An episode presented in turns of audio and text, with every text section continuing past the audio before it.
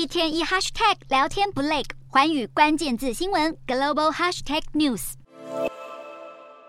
美国参议院共和党领袖麦康奈二十六日在国会召开新闻发布会，不料看似顺利的受访过程却发生一个令人忧心的小插曲。高龄八十一岁的麦康奈不知为何讲话讲到一半突然宕机，僵在原地动也不动。站在他身后的同事脸上的笑容也逐渐母汤，一脸严肃地紧盯着麦康奈，直到大概二十秒后，才有人主动关心麦康奈的状况。在身边同事的护送下，麦康奈暂时离开现场，但他不久后又再次回来接受媒体采访。麦康奈的助理透露，他只是因为有点头晕才会突然一语不发，但是休息片刻后身体就恢复了。但这还是让不少人质疑麦康奈的年事已高，可能会影响他的判断力。事实上，美国当局正面临老人政治的棘手议题。目前参议院议员的平均年龄高达六十五点三岁，远高于美国全体人口的中位数三十八点九岁。其中八十岁的总统拜登就是美国高龄官员的最佳代表。观众都还没走开，总统却先开溜了。拜登先前在接受 MSNBC 节目直播专访时，竟然忘记摄影机还在拍，